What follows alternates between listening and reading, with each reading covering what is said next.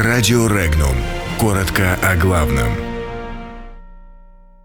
НАТО признает свою слабость перед Россией.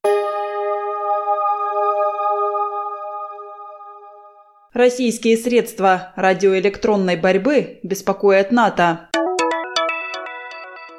Ситуацию с договором о ликвидации ракет средней и меньшей дальности беспокоит Японию.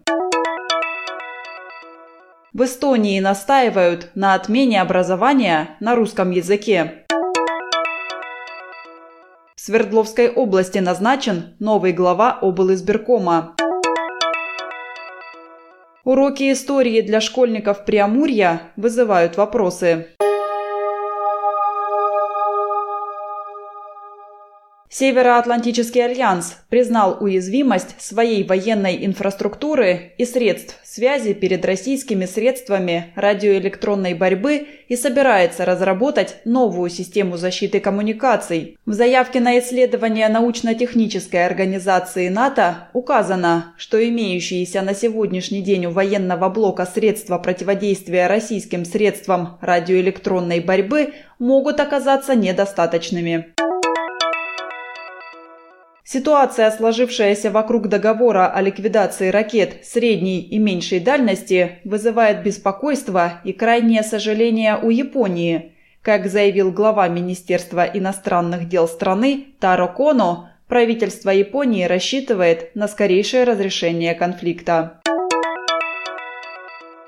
Представители оппозиционной партии «Реформ» в Эстонии не теряют надежды на то, что парламент страны примет предложенный ими законопроект, который предполагает отказ от русских школ и полный перевод образования на государственный язык. Соответствующий проект закона снова внесен в высший законодательный орган Эстонии. Уточняется, что документ вновь принят в производство решением правления парламента.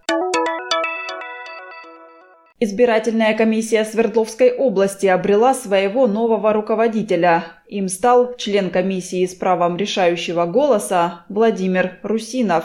Его кандидатуру предложила Центральная избирательная комиссия. Ранее облизбирком возглавлял Валерий Чайников, но в ноябре он ушел на работу в правительство Свердловской области.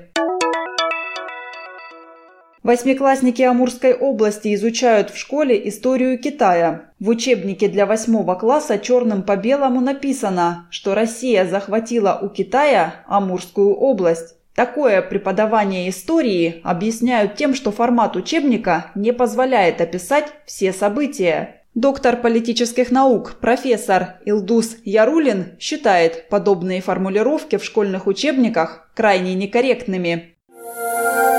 Подробности читайте на сайте Regnum.ru.